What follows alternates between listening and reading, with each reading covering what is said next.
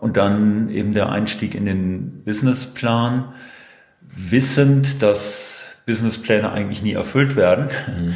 Aber Businesspläne zu durchdenken und zu diskutieren zeigt mir, ob das Team die Treiber seines Geschäftsmodells überhaupt verstanden hat.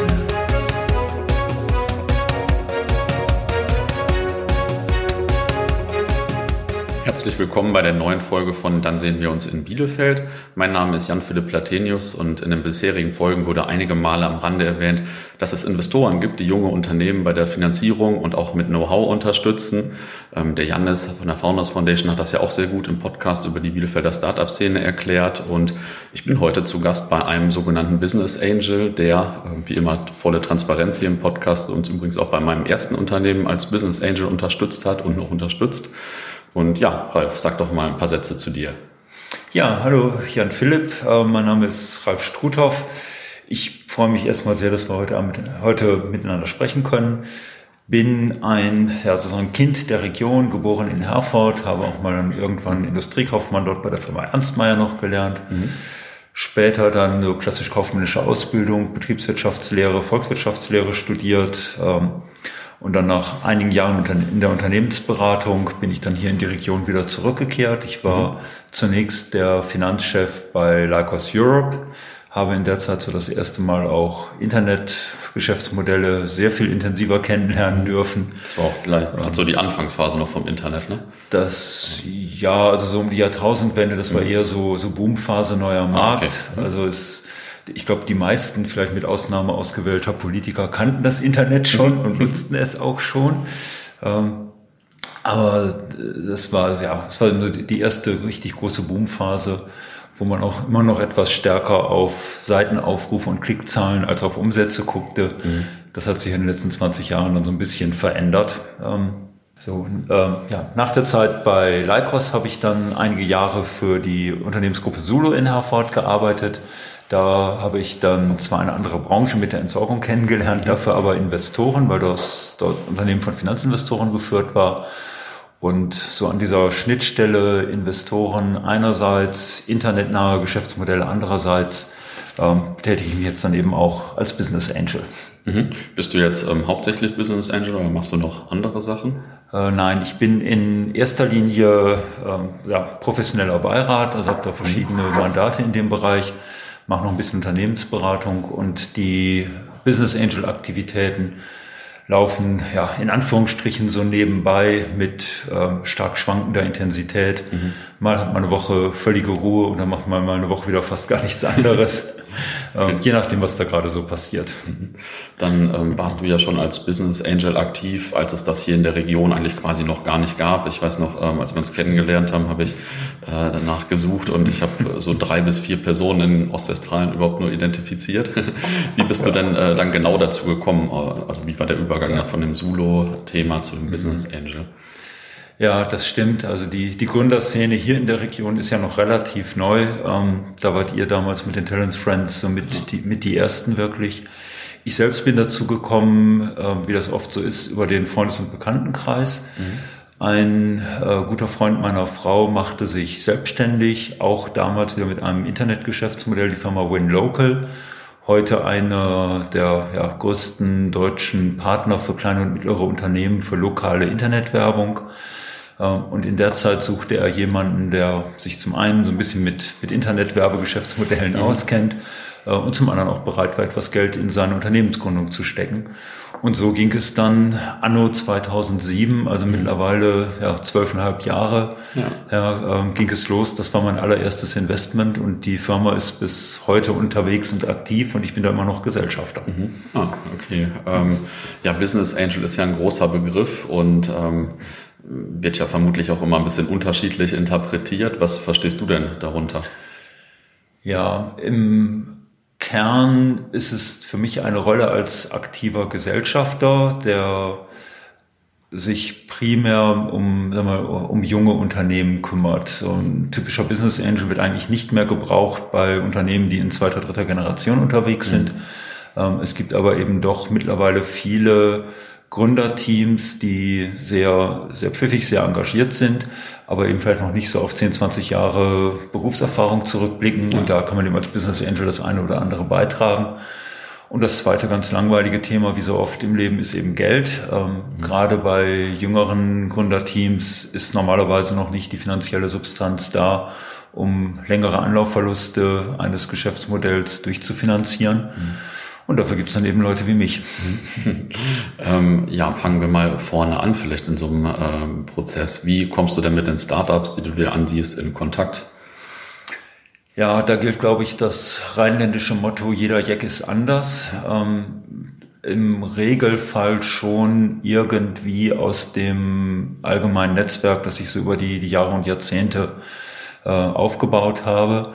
Ähm, mal hört einer hier was, mal hört einer da was und sagt, dann sprich mal mit dem Ralf. Ähm, es kommen natürlich auch immer mal wieder diverse Anfragen so über Xing, LinkedIn und was es da so alles gibt. Das versuche ich mittlerweile sehr zu vermeiden. So in den ersten Jahren, als die Szene noch nicht so groß war, habe ich mich da auch mit einigen Dingen auseinandergesetzt. Aber mittlerweile mache ich wirklich fast nur noch persönliches Netzwerk. Was hier in der Region sehr hilft, ist jetzt die Founders Foundation, die ja auch mhm. jetzt mittlerweile schon seit drei, drei oder vier Jahren unterwegs ist.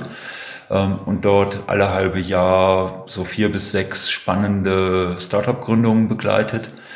Ähm, so, sprich, ich bin auch immer mal wieder in der Founders Foundation, lerne da regelmäßig dann die Teams kennen und gucke natürlich auch da, ob da was, was Spannendes dabei ist. Mhm. Okay, ähm, Hast du denn da einen Fokus, also thematisch, räumlich oder was auch immer?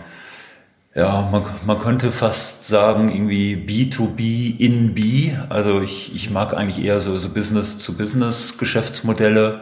Mhm. Ähm, Hauptgrund, glaube ich, äh, weil äh, B2C, also Business-to-Consumer-Geschäftsmodelle, typischerweise äh, erhebliche Marketingbudgets verschlingen, bevor man überhaupt mal weiß, ob das Geschäft funktioniert, mhm. funktionieren kann. Ähm, da finde ich B2B-Geschäftsmodelle einfach ein bisschen ja, leichter steuerbarer und man kann auch, glaube ich, meiner Meinung nach leichter umschwenken, wenn man eben merkt, erste Lösung hat nicht funktioniert. Jetzt versuchen wir mal in der Branche was anderes. Wir haben ja viel dazugelernt. So, mhm. so Business-to-Consumer-Geschäftsmodelle sind schnell dann auch wirklich am, am Ende. Ähm, und das zweite, das InBi heißt in Bielefeld. Mhm. Ähm, ich mache es halt alleine. Ich kann nicht mhm. irgendwelche Analysten durch die Republik schicken, wie das irgendwelche Venture-Fonds machen. Und damit ist Reisezeit für mich mittlerweile natürlich auch ein Thema. Ich habe in der Anfangszeit noch Dinge wirklich bundesweit mir angesehen, ähm, auch sogar mal ein, zwei Themen im Ausland. Mittlerweile versuche ich das aber wirklich hier auf die Region Ostwestfalen-Lippe mhm. zu konzentrieren, weil man dann eben auch doch sich intensiver um die Teams kümmern kann. Ja. ja. Ähm, wie entscheidest du denn, welche Startups du dir genauer ansiehst? Also vielleicht, äh, ja, einerseits von dem mhm. Fokus, den du gerade gesagt hast, aber es gibt ja vielleicht auch noch andere Kriterien. Ja, ähm, einfache Frage, schwere Antwort. auch da jedes Mal so ein bisschen anders. Ähm, ich brauche auf jeden Fall irgendeine Art von persönlichem Bezug. Mhm. Meistens über das Thema, manchmal aber auch über die Gründerpersönlichkeiten. Mhm. Ähm, also wenn es irgendwie Anknüpfungspunkte zu Dingen gibt, die ich in der Vergangenheit schon mal ein bisschen intensiver im Leben betrieben habe, mhm. Von Internetbezahlsystemen über werbelastige Geschäftsmodelle hin zu Entsorgungswirtschaft, ähm, dann, dann bin ich erstmal neugierig. Mhm. Und oder ich kenne schon etwas länger jemanden aus dem Gründerteam, mhm. sodass da schon mal eine gewisse Vertrauensbasis von vornherein existiert. Ja. Äh, und ich auch die, die Gründerpersönlichkeiten ein bisschen besser einschätzen kann, als nur aus so irgendwie ein, zwei allgemeinen Kennenlernterminen. Mhm. Ja, und dann, dann gucke ich näher rein. Vielleicht äh, auch für viele Hörer interessant, wie relevant ist denn die Rechtsform des Unternehmens? Oder sind diese überhaupt schon alle gegründet dann immer oder sind die noch gar nicht gegründet, wenn sie dich ansprechen? Die sind also sehr unterschiedlich, je nach Reifegrad. Oft sind die noch gar nicht gegründet oder mhm. laufen noch so als, als, als eingetragener Kaufmann mhm. oder, oder, oder. Ähm, es ist schon mal, für mich investitionsfähig, auch in dieser frühen Phase. Mhm. Es muss aber dann schon der Weg in die GmbH sehr klar vorgezeichnet sein. GmbH aus, prima aus steuerlichen Gründen, ist aber auch ein mal, charmantes Vehikel allgemein über die Rechtsform. Ähm, also in diesen Phasen vor der GmbH-Gründung ist dann das übliche Mittel, das ich dann eher nutze, das Wandeldarlehen. Mhm. Bei der GmbH ist es dann im Zweifelsfalle die direkte Beteiligung. Ähm, heißt dann eben auch Wandeldarlehen zeitlich limitiert, dass man dann einen, einen klaren Weg hat, in, äh, auf dem das Darlehen dann in Eigenkapital gewandelt werden mhm. kann, sprich GmbH-Anteile. Mhm.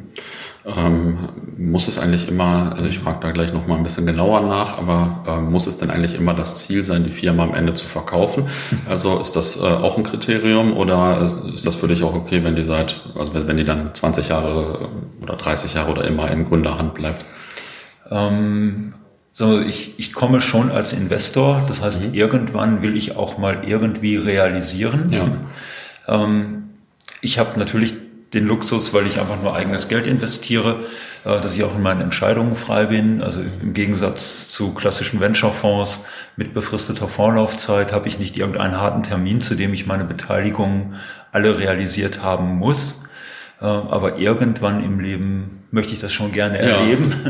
Ja. Dementsprechend, also die kurze Antwort ja, ähm, die etwas längere kommt natürlich immer drauf an. Ähm, natürlich habe ich auch kein Problem damit, wenn Unternehmen irgendwann mal ganz klassisch profitabel werden, jedes Jahr ein bisschen Gewinnausschüttung machen. Und irgendwann verkauft man dann halt. Das müssen auch nicht unbedingt externe Investoren sein. Das kann ja auch durchaus sein, dass es dann irgendwann mal Konsolidierungen im Gesellschafterkreis eines Startups gibt und man bei der Gelegenheit verkauft. Ja. Auch das kommt vor. Ja. Ähm, wie geht es dann nach dem Erstkontakt weiter? Wie häufig triffst du dich dann mit den Startups, bis da eine Entscheidung fällt? Was möchtest du wissen? Was fragst du? Ja, ähm, auch da extrem unterschiedlich. Ähm, am liebsten ist es mir natürlich, wenn der Prozess länger dauert, weil ich versuche, mir ein Bild von den Gründerpersönlichkeiten zu machen. Mhm. Ähm, der, der Startup-Boom der letzten Jahre hat auch dazu geführt, dass jetzt viele mal gründen, weil es schick ist ja. und nicht unbedingt aus, aus echtem, tiefen unternehmerischen Antrieb heraus. Und da ist es deutlich schwieriger geworden, meiner Meinung nach, so ein bisschen Spreu vom Weizen zu trennen. Heißt, wenn man sich über einen etwas längeren Zeitraum kennenlernt und auch mal persönliche Bindung aufbaut, sich ein Bild mhm. machen kann, das ist dann leichter, als wenn man auf Basis von zwei, drei Terminen entscheiden muss. Ja. Auch das habe ich aber schon gemacht. Also meine schnellste Beteiligung hat 48 Stunden gedauert. Ähm, es gibt aber auch Dinge, die ein Jahr gedauert haben oder, oder gar länger im Extremfall. Ähm, genau, jetzt ähm, war noch die mhm. Frage, was äh, möchtest du wissen, was überprüfst du so bei den Teams? Hast du da klassische Fragen oder ähm, wie lernst du die Gründer richtig kennen? Ja, ähm, gute Frage. Zum einen versuche ich mir wirklich über die regelmäßigen Termine beziehungsweise unregelmäßigen Termine einfach ein Bild von den Personen zu machen auch wie, wie funktioniert das Team untereinander? Ist es überhaupt ein Team? Also nur weil drei, vier Leute vor einem sitzen, heißt das mhm. ja nicht, dass die wie ein Team arbeiten, sondern es kann ja auch durchaus sein, dass einer alles dominiert und die anderen ihn bewundern dürfen. Ja. Ähm, eher ein Männerproblem als ein Frauenproblem nebenbei bemerkt. Mhm. Ähm, das zweite große Thema ist natürlich dann alles rund um Markt, Produkt, Businessplan. Also gibt es überhaupt einen Markt dafür? Wenn ja, wie, wie ist das Ganze belegbar? Äh, also Proof of Market, das zweite große Thema Proof of Product. Wie weit ist das Team? Das treibt dann auch später die Bewertung. Also gibt es mhm. überhaupt schon ein Produkt oder muss zum Beispiel die Internetseite erst noch programmiert werden? Äh, und dann eben der Einstieg in den Businessplan, wissend, dass Businesspläne eigentlich nie erfüllt werden. Mhm. Aber Businesspläne zu durchdenken und zu diskutieren zeigt mir, ob das Team die Treiber seines Geschäftsmodells überhaupt verstanden hat. Mhm. Und es kommt erstaunlich oft vor, wenn man da mal ein bisschen tiefer einsteigt, ähm, dass man einen Businessplan gezeigt bekommt, der zum Beispiel nie profitabel werden kann. Mhm. Weil es einfach, ne, die, berühmten Unit Economics sind immer negativ und dann, ja. dann ist es zwar toll, wenn mir das Team von den unglaublichen Wachstumsperspektiven vorschwärmt, aber das heißt ja nur, dass langfristig die Verluste immer größer werden. Oder ähm, wo man dann immer wieder die schönsten Überraschungen oder unschönsten Überraschungen erlebt, ist in der Bilanzplanung. Ähm, viele Gründer unterschätzen dramatisch Working Capital Bedarf, mhm. ähm, was aber auch nun mal irgendwie finanziert werden muss. Und mhm. deshalb, also in solche Themen steige ich dann schon etwas tiefer ein. Mhm. Und Businessplan heißt dann vor allem eine Excel-Finanzkalkulation oder heißt ähm, 35 Seiten Text oder so, was ja äh, häufig auch mit Businessplan in Verbindung gebracht wird. Ja, nein, also ich, ich bin zum Glück weder, weder Sparkasse noch Businessplan-Wettbewerb. Mhm. Also mir, mir reicht eine Excel-Tabelle, mhm. ähm, wobei ich dann eben schon gerne äh, Gewinn- und Verlustrechnung und Bilanz habe, auch mhm. so, dass man daraus die Cashflows ableiten kann. Mhm. Ähm, meistens kommt ja immer nur die G und V. Ja. Aber die, die Bilanz ist schon wichtig, äh, weil wir, wir hatten das Thema gerade Working Capital. Ja, ja. Ähm, wie bewertet man denn, du hast vorhin schon gesagt, das äh, ja, spielt dann auch in die Bewertung mit ein. Wie bewertet man denn überhaupt so ein Startup, was ja ganz ja. am Anfang ist? Ja, ich glaube, allgemeine Lebenserfahrung, man bewertet die immer zu hoch. ähm, nein, mit, mit etwas mehr Ernst. Es ist extrem schwer, einen vernünftigen Preis oder eine vernünftige Bewertung aufzurufen, ähm, weil es in dieser frühen Phase noch nichts gibt, was mit klassischen Methoden der Unternehmensbewertung funktioniert. Also man kann natürlich fröhlich den Businessplan nehmen und Discounted Cashflow draufrechnen oder so Wirtschaftsprüferstandard IDWS 1. Ähm, da aber die Zahlen faktisch irgendwie vom Himmel gefallen sind mhm. und keine seriöse Basis haben, ähm, funktioniert das nicht. Es gibt schon mal eine Reihe von Erfahrungswerten und je länger man in dem Bereich unterwegs ist, desto mehr baut sich da natürlich auf, mhm. ähm, was so übliche Finanzierungsniveaus und damit auch Bewertungsniveaus je nach Phase in der Unternehmensgründung sind. Mhm.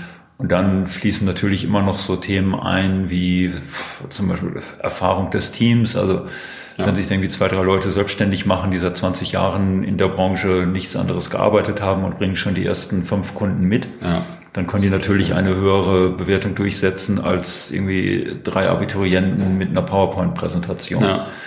Ähm, und dann gibt's am Ende vom Tag auch in dem Bereich viel Verhandlung hin und her. Mhm. Ähm, um wie viel Geld geht's denn eigentlich in so einer ersten Finanzierungsrunde? Ja, man also auch da, wie, wie immer im Leben, jeder Jack ist anders. Es gibt manchmal so ganz, ganz kleine Runden, ganz, ganz klein ist fünfstellig, mhm. wo es letztendlich nur darum geht, dass eher so im, wir, im Freundes- und Bekanntenkreis sich ein paar Menschen zusammentun, um einem Team die ersten Monate der Erkundung zu finanzieren. Mhm. Also gerade so Teams, die noch kein Proof of Market und kein Proof of Product haben, die versuchen dann so, immer so 50 bis 100.000 Euro aufzunehmen, um mhm. damit mal ein halbes Jahr zu gucken, wie gut die Idee denn eigentlich ist. Ähm, die etwas sagen wir, ernsthafteren, echten Business Angel Runden, wo dann auch mehrere Business Angel schon zusammenkommen, die sind eigentlich immer sechsstellig, mhm. heißt pro Person, ich sag mal, un, unter 20 bis 30.000 Euro braucht man eigentlich nicht anfangen. Mhm. Übliche Beträge sind eher so 50 bis 100.000 Euro. Wir haben in der Region auch sogar, ich sag mal, in Anführungsstrichen Super, Super Angel, mhm. die auch noch größere äh, okay. sogenannte Tickets zeichnen. Aber in der Masse bewegt sich das so, ich mal, zwischen 50 und 100.000 Euro. Drei bis fünf Business Angel, dann sieht man schon mal mhm. schnell mal so bei, bei 200.000, 300.000 Euro. Mhm. Ähm, und das sind die Frühphasenrunden. Wenn die Teams schon ein bisschen weiter sind und jetzt ernsthaft den Markt angehen wollen, ähm, dann gibt es auch oft Kombinationen von Business Angel plus erste Fonds. Das sind dann meist noch nicht die klassischen Venture-Fonds, sondern eher so jemand wie der Heite Gründerfonds. Mhm. Ähm, vielleicht auch nochmal mit irgendeinem Co-Investment-Ticket eines anderen öffentlichen Vehikels ähm, Programme der NRW Bank und, und, und, ja. ähm, so dass man dann schon eher in die mittleren sechsstelligen Beträge vordringt. Okay. Danach sind wir dann langsam in der Welt der, der professionellen Fonds. Mhm. Ähm, wie viele Business Angels am Anfang? Ist, so, ist da so am Anfang das Prinzip, je mehr Business Angels, desto besser? Oder sind dann ähm, mehr als drei mhm. dann schon zu viele Köche oder so? ja, meiner Meinung nach also, äh, je mehr, desto besser. Mhm. Wobei es natürlich auch keinen Sinn macht, schon von Anfang an da irgendwie mit, mit zweistelligen Business Angel Zahlen durch die Gegend ja. zu laufen. Aber im Zweifelsfall immer lieber einen mehr mit reinnehmen. Ähm, Business Angel bringen sich sehr unterschiedlich ein. Da sehe ich das eine. Also es gibt durchaus auch Menschen, die das als passives Investment verstehen und sagen, hier ist das Geld, lass mich bitte die nächsten zehn Jahre in Ruhe und dann möchte ich am Börsengang partizipieren. Mhm. Äh, aber andere und die, die, Teams suchen ja meistens nach äh, Business Angel, die sich auch aktiv einbringen in der Frühphase. Darum ist es gut, vielleicht noch mal ein, zwei mehr zu haben, dass man am Ende auch mit ein paar Aktiven äh, auf jeden Fall da arbeiten kann. Ähm, das zweite Thema ist, dass ich auch selten erlebt habe, dass man als Business Angel mit einer einmaligen Zahlung das Thema für sich finanziell abschließen kann. Mhm. Meistens gibt es das Bedürfnis für Folgerunden. Ja. Und dann tut man sich als Gründerteam deutlich leichter, wenn man zum Beispiel nochmal 100 oder 200.000 Euro braucht. Wenn man nur zwei Business Angel hat, ist das eine sehr schwierige Debatte. Ähm, mhm. Mit vier oder fünf ist es schon ein bisschen leichter. Ja. Wie lange äh, soll das Geld denn dann eigentlich immer so reichen für die Firma? Ja, Faustregel 18 Monate plus. Mhm. Ähm, auch da sicherlich je, je länger, desto besser.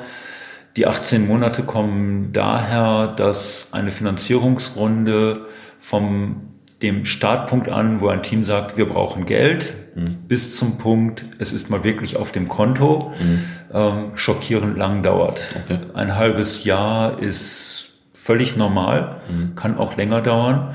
Grund dafür sind eben die, die vielen Gespräche, die man überhaupt mal führen muss. Und selbst wenn man dann viele Investoren von sich begeistert, dann kommt noch ein ziemlich langer formaler Akt, mhm. Gesellschaftsverträge, bis das alles mal, ne, Investorenvereinbarung und, und, und, bis mhm. das alles mal beurkundungsreif ist. Ja. Dann kommt die notarielle Umsetzung, auch da, dann wird erst das Stammkapital eingezahlt äh, und, und, und. Also man, man, ist schon mal wirklich schnell ein halbes Jahr beschäftigt. Hm, okay. Heißt, wenn das Geld für 18 Monate reicht, kann das Team ein Jahr unbeschwert das Unternehmen entwickeln, bis es wieder die nächste Finanzierungsrunde äh, vorbereiten muss. Mhm. Und das ist meiner Meinung nach auch so der Mindestzeitraum, den man braucht. Wenn man nur für sechs oder neun Monate aufnimmt, dann ist nach der Runde, vor der Runde. Mhm. Und man muss immer einen erheblichen Teil der, der Gründerzeit dann abstellen für Finanzierungsgespräche. Mhm. Ähm, jetzt sind wir schon so halb im rechtlichen Thema. Ähm. Und du hast ja gesagt gerade, dass das schon kompliziert ist und noch ein bisschen äh, Zeit kostet und so. Ähm, kannst du da ein paar Klauseln oder Aspekte so, einer, so eines Gesellschaftsvertrags oder einer Gesellschafter-Investorenvereinbarung nennen? Das ist ja wahrscheinlich ein bisschen äh, komplexer als einfach ein Gesellschaftsvertrag, wenn zwei Leute eine Firma gründen. Ja, also ich, ich würde mal so sagen, ich, ich könnte da eine ganze Menge nennen, dann haben wir okay. wahrscheinlich den nächsten Podcast. Äh, die beiden Grunddokumente sind immer die, die Satzung beziehungsweise Gesellschaftervertrag und das zweite Gesellschaftervereinbarung. Mhm. Beides muss natürlich auch zueinander passen. Ähm, darum braucht man schon auch einen Gesellschaftsrechtler, äh, oder einen Notar, der solche Dinge vorbereitet und idealerweise nicht bereits zum oder nicht erst zum ersten Mal sieht. Ja. Es hat sich mittlerweile meiner Meinung nach sowas wie ein Marktstandard herauskristallisiert für alle relevanten Regelungen. Ähm, also in dem Bereich erfahrene Anwälte kennen das und machen da auch normalerweise gleich vernünftige Vorschläge. Die großen Themen gehen natürlich immer rund um, wer darf was entscheiden. Also gibt es besondere Vorrechte für die Investoren, dass zum Beispiel Geschäftsführer nur mit Investorenmehrheit berufen werden dürfen oder nicht, ähm, zustimmungspflichtige Geschäfte, solche Themen.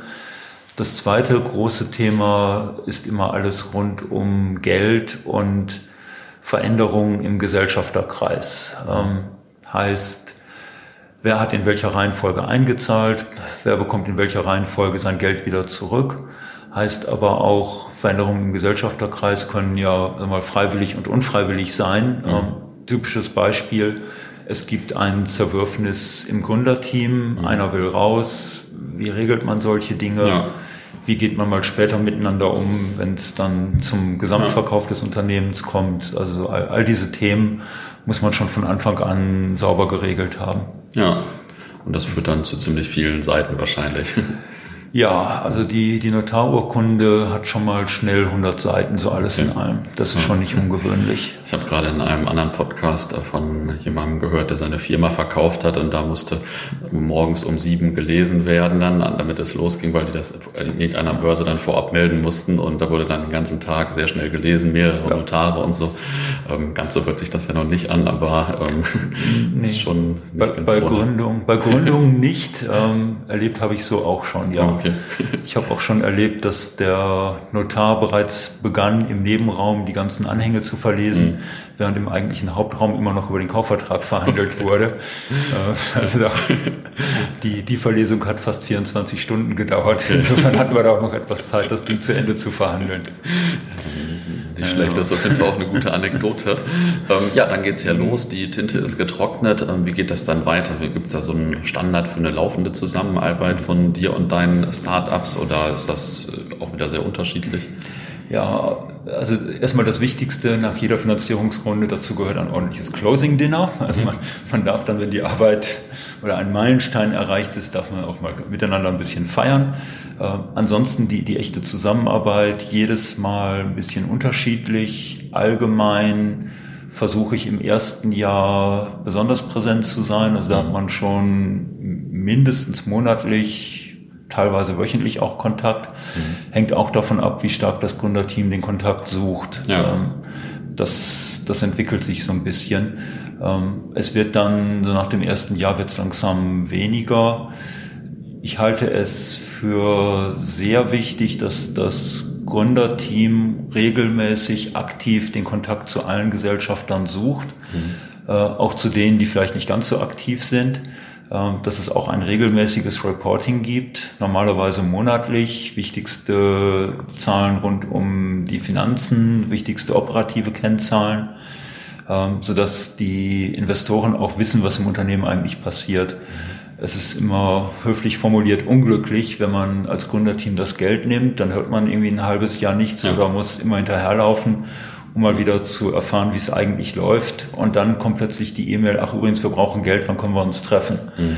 Ähm, dann ist natürlich nicht die Vertrauensbasis da, um irgendwie nochmal nachzufinanzieren. Mhm. Also deshalb, das, dieses neudeutsche Wort Investor Relations ist nicht nur für Konzerne wichtig, ja. sondern auch für Startups. Mhm. Wie viele äh, von den Startups schaffen es denn eigentlich nachher so ins Ziel, sage ich mal? Also wie viele werden erfolgreiche Unternehmen, wie viele überleben als Unternehmen, wie viele werden mhm. vielleicht auch wieder geschlossen? Ja, die, die allgemeine Aussage so aus dem, aus dem Venture Capital Bereich dazu ist, dass üblicherweise so ich sag mal, 15 bis 20 Prozent aller Unternehmen ein echter Erfolg werden. Mhm. Ähm, mindestens 20 bis 30 es überhaupt nicht schaffen, sprich Insolvenz. Mhm. Und der Rest sich irgendwie so durchmogelt, wo man mhm. aus Investorensicht schon Glück hat, wenn man plus minus null rauskommt. Mhm. Meistens auch eher, eher Verlust. Also sprich, die, für einen großen Fonds ähm, müssen so die, die zwei, drei großen Erfolgsgeschichten eigentlich die gesamte Fondsrendite hereinholen. Mhm.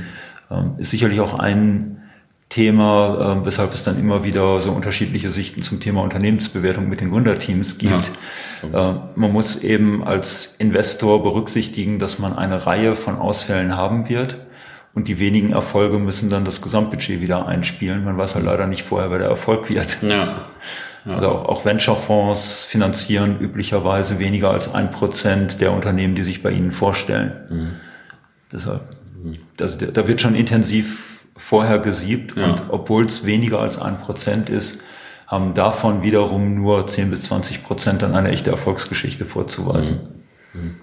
Ähm, was sich gleichzeitig auch so anhört, als wären Startups im Vergleich zu Aktieninvestments oder was auch immer äh, schon auch ein ziemliches Auf und Ab, emotional wahrscheinlich auch. Ja. Also in dem kurze, Team für die Investoren wahrscheinlich auch. Ja, kurze Antwort, ja. Mhm. Und Leider ist es auch so, je tendenziell kann man sagen, je schlechter es läuft, desto unschöner wird die gesamte emotionale Diskussion. Mhm. Ähm, es, ja, also auch da habe ich leider schon ein, zwei Mal dann sehr unschöne Dinge erleben mhm. müssen, dass dann äh, ja, Teams, die realisierten, dass es kein großer Erfolg mehr wird, ähm, dann noch irgendwie versuchten mhm. zu retten, was zu retten ist, was dann im Zweifelsfalle eben nicht mehr mit der Investor oder mit der Gesellschaft und Unternehmerbrille ging, sondern nur noch mit dem privaten Portemonnaie. Mhm. Sprich, da, da reden wir dann auch von Dingen wie, wie Unterschlagung, wie Spesenbetrug, mhm. also auch sowas kommt vor in der Szene. Ja. Bis hin zu Strafanzeigen gegen Gründer, auch das kommt vor. Ja, also äh, da ist Auf und Ab wahrscheinlich schon ein ganz guter Begriff. Ähm, vielleicht ähm, zu deinen eigenen Erfahrungen noch ein bisschen. Ähm, kannst du ein paar von den Beteiligungen nennen, die du gemacht hast? Hier, vielleicht hier auch aus der mhm. Gegend. Äh, also sind ja auch dann immer Podcast-Empfehlungen vielleicht hier. ja, genau. Nein, also, es, also die, die meisten Themen machen ja zum Glück sehr viel Spaß und Freude. Mhm. Ich habe ja eben schon erwähnt, meine älteste äh, Geschichte ist When Local. Ich glaube, als zweites kam tatsächlich damals ihr mit den Talents Friends, mhm. die ja auch nach wie vor gut und erfolgreich mhm. unterwegs sind und, und, nach wie vor Spaß und Freude machen.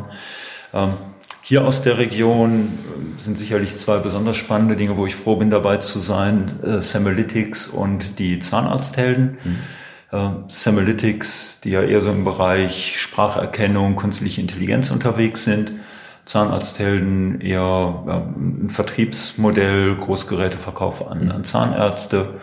Da merkt man auch, die Talents Friends haben ja auch als eine der Gesellschaften den deutschen Zahnarztservice, ja. der stärker Zahnärzte vermittelt. Also es ist auch mal schön, wenn sich im Portfolio die eine oder andere Überschneidung ergibt. Ja, das glaube ich. Man wundert sich nicht, auch wenn Local ist gerade dabei, eine Lösung für Zahnärzte auszurollen. ja, Zahnärzte also so, so, langsam, aber sicher entwickle ich mich wahrscheinlich zum Dentalexperten. ähm, ja, aber das sind mal so einige der Themen, die die Freude machen. Außerhalb der Region habe ich mich zum Beispiel auch an Resourcify beteiligt, ein Unternehmen, das die Entsorgungswirtschaft digitalisieren will. Ah, okay. Und ich habe mich auch einmal an, an B2C tatsächlich rangetraut. Mhm. Möbel First aus Köln ähm, ist zum Glück auch sehr erfolgreich unterwegs mhm, cool. als Möbelhändler in einer, einer Nische im Möbelmarkt. Mhm. Ähm, hat sich denn dieser ganze Prozess, über den wir jetzt vorhin gesprochen haben, eigentlich seit deinen ähm, Anfängen stark verändert? Ähm, also ist das alles äh, anders geworden oder ist es grundsätzlich ähnlich? Also ja, ja und nein. Ähm, ich glaube, die, die Grundstrukturen sind nach wie vor sehr, sehr ähnlich. Die Menge ist dramatisch angestiegen. Also mhm. vor, vor 10, 15 Jahren gab es eben wirklich nur eine Handvoll Startups in den, in den großen Städten. Mittlerweile ist das wirklich ein bundesweites Thema und wir haben allein hier in Ostwestfalen-Lippe wahrscheinlich mittlerweile an die 100. Äh, dementsprechend sagen wir, mehr, mehr Mengengerüst, was so als mhm. Investor auf einen zukommt das hat sicherlich auch dazu geführt, dass sich insgesamt der Markt ein bisschen stärker standardisiert hat. Also man braucht nicht mehr ganz so lange, um eine Beteiligungsvereinbarung zu verhandeln. Ja. Aber die, in den Grundstrukturen hat sich wirklich wenig verändert. Ähm, was sicherlich ein Thema ist über die Jahre, die Bewertungen sind tendenziell gestiegen. Mhm. Ähm, also auch bei mir lässt so langsam der, der Wille zur Investition nach, mhm. weil eben sehr, sehr viele Teams mit deutlich zu ambitionierten Bewertungen durch die Gegend laufen. Mhm. Und am Ende, ja, man ist eben Investor und nicht Sponsor. Ja. Also es muss sich auch irgendwann mal rechnen. Ja. Und dann, wenn, wenn jemand mit einem PowerPoint-Deck unterm Arm glaubt, der ist drei Millionen wert, dann, dann braucht man halt nicht weiterreden. Und das, mhm versuche ich dann auch gar nicht erst weiter zu, überhaupt zu diskutieren. Ja. Ja, verstehe ich. Ähm, wie kann man denn eigentlich gut als Business Angel starten? Also ähm, sind ja wahrscheinlich auch einige dazugekommen so in den letzten Jahren. Vielleicht ist das ja mhm. noch für mehr Leute, vielleicht auch für den einen oder anderen Hörer hier interessant. Wie, wie startet man da gut? Ja, also ich glaube, das Erste ist überhaupt mal so ein bisschen einen, einen Fuß in die Szene zu bekommen, Kontakte knüpfen Da ist hier in Bielefeld natürlich die Founders Foundation das, äh, der ideale Treffpunkt. Mhm. Da sind regelmäßig alle möglichen Veranstaltungen, findet man im Internet, kann man hingehen, kann man sich anmelden. Man kann sich auch direkt beim Team der Founders Foundation melden und sagen, Mensch, ich finde Startups spannend, könnte mir sogar vorstellen, mal zu investieren. Mhm. Bitte berücksichtigen Sie mich doch mal wenn es da mal relevante Veranstaltungen gibt und, und, und. Ähm, da, da kümmert sich das Team sehr, sehr gut drum. Es gibt auch in Paderborn noch die Garage 33, die auch mhm. ein Business Angel Netzwerk um sich herum aufbauen. Also da, da würde ich immer empfehlen, äh, zu solchen Veranstaltungen einfach mal hinzugehen. Die Szene hat ja ein, ein Fable für Anglizismen. Mhm. Ähm, auch ich bin da eben nicht ganz frei von mhm. gewesen. Ähm, Im Endeffekt stehen da ja immer sehr normale Dinge dahinter, auch wenn es auf Englisch erstmal irgendwie ein bisschen beeindruckender und hochtrabender klingt. Ja aber auch deshalb mal so, so ein paar Abende in der Szene verbracht, dass man überhaupt mal versteht, wovon reden die gerade, was, ja. was ist irgendwie ein Drag-Along, ein Tag-Along und was ist ein Wasserfall und Liquidationspräferenz und, und, und. Also nur mal so ein paar rechtliche äh, Begriffe zu nennen. Da kommt man aber extrem schnell rein. Mhm. Die zweite Frage, die sich dann jeder selbst beantworten muss, ist das einfach nur mal ein Hobby, dass man sagt, Mensch, lustige Sache, ich, ich investiere mal in ein oder zwei Sachen, ähm, hält mich jung, ich lerne mal wieder selber ein paar neue Themen dazu, gerade im Bereich Digitalisierung. Äh, und wenn es läuft, freue ich mich umso mehr. Mhm. Oder plant man mittel- bis langfristig das Ganze eher ein bisschen professioneller anzugehen als, als echter Investor, dann sagen die Ausfallraten natürlich, dass ich mir ein Portfolio im Laufe der Zeit aufbauen muss, äh, größer, zehn Beteiligungen. Mhm. Das macht auch richtig Arbeit. Da muss man sich eben fragen, ob man das möchte ja. und ob man die Taschen dafür hat. Also ja. 50.000 Euro pro Startup, was eher an der Untergrenze ist, mal 10 sind wir schon bei einer halben Million. Ja. Ähm, das hat auch nicht jeder mal so locker für Risikoinvestments übrig. Ja. Ähm, man kann ja seriös wenn man ganz aggressiv rangeht, vielleicht ein Zehntel seines Privatvermögens in solche Themen investieren. Und, mhm. und selbst das ist dann ja schon viel. Ja. Ähm, also sprich, wir, wir, gehen dann ja immer über Menschen, die irgendwie, also für professionelle Business Angel, größer zehn Beteiligung, gehen wir ja immer über Leute, die Minimum fünf, besser zehn Millionen oder noch mehr mhm. Euro im, im Privatvermögen haben.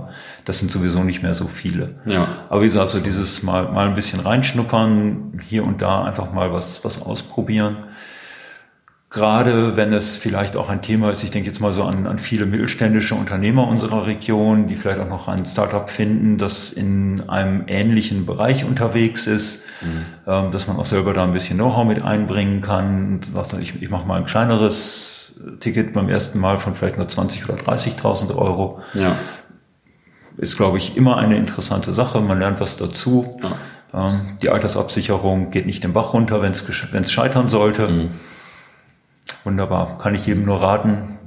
Sehr lehrreich und wenn es halbwegs läuft, macht es auch sehr viel Spaß und Freude. Mhm. Okay. Ähm, jetzt äh, vielleicht einmal noch so äh, zur Szene in Bielefeld und Ostwestfalen. Du hast gesagt, es gibt wahrscheinlich so um die 100 Start-up-Szenen dagegen. Wie viele Business Angel gibt es denn in Bielefeld oder jetzt auch in Ostwestfalen-Lippe so darüber hinaus? Mhm.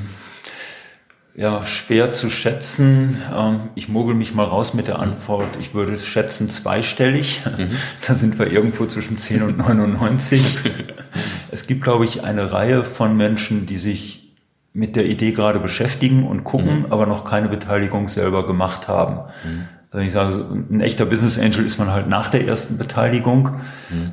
Dann würde ich mal vermuten, sind wir so im Bereich vielleicht 40, 50 unterwegs können weniger sein. Ähm. Und es gibt mindestens noch mal genauso viele, die das Thema spannend finden, aber noch nicht okay. den Kugelschreiber gezückt haben. Ja, das sind auch schon hohe Zahlen, so, also vor allem im Vergleich ja. zu vor einigen Jahren. Ähm, und da ist auch guter Kontakt untereinander oder wie ist das so? Kann man sich das mm. vorstellen? Nicht so eng und gut, wie ich ihn mir wünschen würde, mhm. sage ich auch ehrlich. Also es, es klappt eigentlich immer gut mit denjenigen, mit denen man irgendwo gemeinsam beteiligt ist. Mhm. Das, das geht irgendwie schnell, direkt und man hilft sich gegenseitig. Mhm. Ähm, es fehlen für mich immer noch so ja, ein, zwei Plattformen zum, zum regelmäßigen Austausch. Mhm es sind, sagen wir so, ich habe ja schon ein bisschen beschrieben, was, was für ein Portemonnaie man so braucht als Business Angel. Ähm, Klammer auf, ich bin ein extrem kleiner, also mein, mein Portemonnaie ist kleiner als die Zahlen, die ich eben so genannt habe. Ich mache es ja auch nicht, nicht beruflich und professionell, Klammer zu. Ähm, auch vielleicht wichtig zu erwähnen. So, da, ähm, gerade sagen wir, sehr, sehr große, sehr erfolgreiche Unternehmer, ähm, wenn die sich mit so einem Thema beschäftigen, die haben in der Vergangenheit in ihrem Leben eben auch sehr oft als Einzelkämpfer Erfolg gehabt mhm. und wollen ihre Zeit nicht unbedingt dann in Anführungsstrichen vergeuden, indem sie mit anderen Business Angels mhm. über irgendetwas Verstehe. plaudern. Ja. Das führt, und ansonsten sind es ja immer Menschen, die alle viel um die Ohren haben. Ja. Ja, das kann ich mir vorstellen. Wie ähm, sind denn so die Hintergründe, wenn man das so mhm. sagen kann, von Business Angels? Also sind das erfolgreiche Manager? Sind das hier in der Gegend vielleicht Familienunternehmer vor allem oder auch äh, erfolgreiche Gründer zum Beispiel? Ja, per Stand heute sind es, glaube ich, fast ausschließlich erfolgreiche Unternehmer aus der Region. Mhm. Ähm, wenige, einige wenige Manager, ehemalige Manager dann meistens, dass Gründer schon wieder in andere Startups investieren. Dafür ist die Szene noch zu jung. Mhm. Mir sind zwar auch so die ersten ein, zwei da an der Stelle bekannt. Das sind aber dann auch typischerweise wirklich noch die ganz, ganz kleinen Tickets, eher so als Unterstützung des, des Know-how-Austausches. Ähm, wir hatten hier in der Region leider noch nicht viele große Exits. Mhm. In ja. einigen anderen Städten gibt es nun mal schon die, die ersten Teams, die ja mal ein paar Dutzend Millionen im ersten Exit oder im ja. zweiten oder dritten verdient haben. Und dann tut man sich natürlich leichter, wieder in die Szene zu reinvestieren. Ja. Da sind wir im Moment noch nicht. Ja, ähm, wie stehen wir denn generell so im Vergleich zu anderen äh, Regionen da? Also es gibt äh, noch ein bisschen jünger, hast du gesagt, und dementsprechend vielleicht insgesamt noch nicht so entwickelt oder äh, wie ist das so? Ja, also dafür, dass wir vor fünf Jahren faktisch noch überhaupt nicht auf der Landkarte existierten, ja. ähm, haben wir die letzten Jahre, glaube ich, unglaublich gut genutzt. Da auch nochmal großes Lob an die Founders Foundation, ja.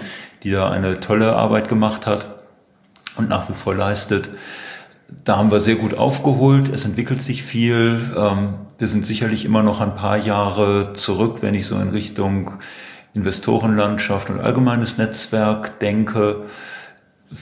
Dafür, dass in Ostwestfalen-Lippe so rund zwei Millionen Menschen leben, finde ich die Zahl an Startups aus der Region schon ordentlich. Mhm. Wir beginnen auch Anziehungskraft zu entwickeln, dass Teams tatsächlich hier nach Bielefeld kommen, mhm. weil sie von der guten Gründerszene und der tollen Unterstützung in Bielefeld gehört haben. Ja, stark. Auch das beginnt. Ähm, wieder alles noch am Anfang. Natürlich ja. nicht so extrem wie, wie Berlin oder andere Gründer-Hotspots. Ähm, aber ich bin mal sehr optimistisch, wenn ich jetzt noch mal so fünf Jahre weiterdenke, äh, wo wir dann stehen werden. Mhm. Da sind wir auf einem guten Weg wenn man jetzt den Podcast gehört hat und ähm, sich für das Thema weiter interessiert, vielleicht Rückfragen hat oder wie auch immer, dann erreicht man dich zum Beispiel über die Founders Foundation. Also wenn man da anfragt oder häufiger rumläuft, dann äh, kommt man mit dir in Kontakt wahrscheinlich. Das auf jeden Fall und man findet mich auch, wenn man mich googelt und mhm. ansonsten verrate ich auch ausnahmsweise meine E-Mail-Adresse. Nein, die ist nicht so hochgeheim. Also rs äh, als meine Initialen at struthoff.bits, Bertha Ida Zeppelin da kriegt man mich dann schon. Ah, okay, cool. Bin ich ja mal gespannt, was passiert. Zum Abschluss äh, muss jeder immer noch äh, eine schöne oder amüsante Anekdote erzählen, ähm, entweder äh, zu deiner Tätigkeit oder äh, auch gerne zu Bielefeld oder vielleicht hast du einen Lieblingsort in Bielefeld. Ähm. Ja, schwierig, schwierig. Also sagen wir, eine, eine kleine Anekdote, ähm, auch warum eigentlich das, das Leben hier so schön ist. Ähm, ich habe in München gelebt und gearbeitet, bevor ich wieder hier nach Bielefeld zurückgekommen bin. Und meine Arbeitskollegen haben mich damals verabschiedet mit dem hässlichen Satz, was nützt mir alles Geld der Welt, lebe ich doch in Bielefeld. Danach haben wir uns dann irgendwann hier eine Immobilie gekauft und haben noch ein paar Freunde aus München eingeladen zur Housewarming Party. Mhm. Ähm, und plötzlich war die Stimmung ziemlich gekippt, denn also als, als Opfer des Münchner Immobilienmarktes ja. ähm, konnten die sich überhaupt nicht vorstellen, was hier in unserer Region so an, an Wohnqualität erhältlich ist.